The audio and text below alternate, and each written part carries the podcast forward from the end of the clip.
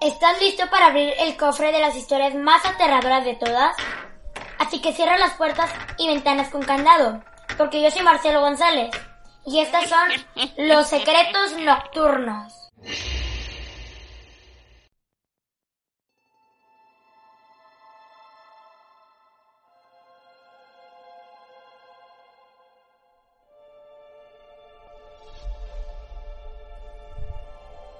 ¿Han escuchado del callejón del aguacate?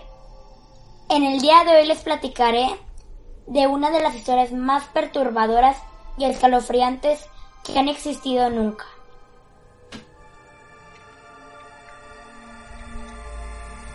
En el corazón de Coyoacán, en el barrio Santa Catarina, en la Ciudad de México, se encuentra el famoso callejón del aguacate, una calle empedrada que no tiene más de 4 metros de ancho. Sus inmuebles viejos y de estilo colonial, hacen que esta arteria sea a la vez preciosa y aterradora. Una combinación mortal que desde hace 100 años la han convertido en el refugio de muchas aterradoras leyendas que todavía hoy resumen en el tiempo. De entre todos los mitos que hay cerca de este misterioso callejón, hay uno que se remonta a los años 30. Un hombre que había terminado su carrera como militar tras sufrir horribles experiencias bélicas, llegó a la angosta calle para cambiarse de casa y vivir en un lugar tranquilo, a la espera de que ello le sentara bien. Una vez instalado, el ex soldado vestía su uniforme y tomaba largas caminatas por el barrio para relajarse. En algunos de sus paseos, un niño se le acercaba y le pedía que jugaran juntos, cosa que le molestaba en exceso al hombre. Un mal día, el exmilitar se cansó de esta situación y un día decidió terminar violentamente con la vida del niño.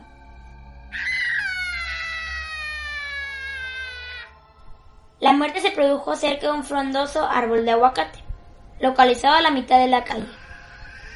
Un misterioso monje fue testigo del suceso, debido a que los observaba desde las ventanas de su claustro.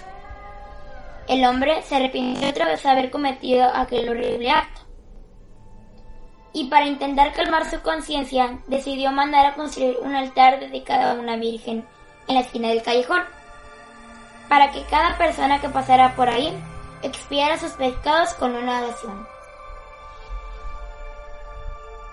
Desde entonces, se mantiene la creencia de que al acercarse al árbol de aguacate, se puede sentir la presencia y escuchar los movimientos del niño. Incluso, hay personas que afirman haber visto el rostro del infante en la corteza del árbol. Esperamos que les haya gustado este cofre de anécdotas de esta ocasión. Esperamos verlos en una próxima ocasión. Nos vemos. Este es un podcast original de Seduca Kids.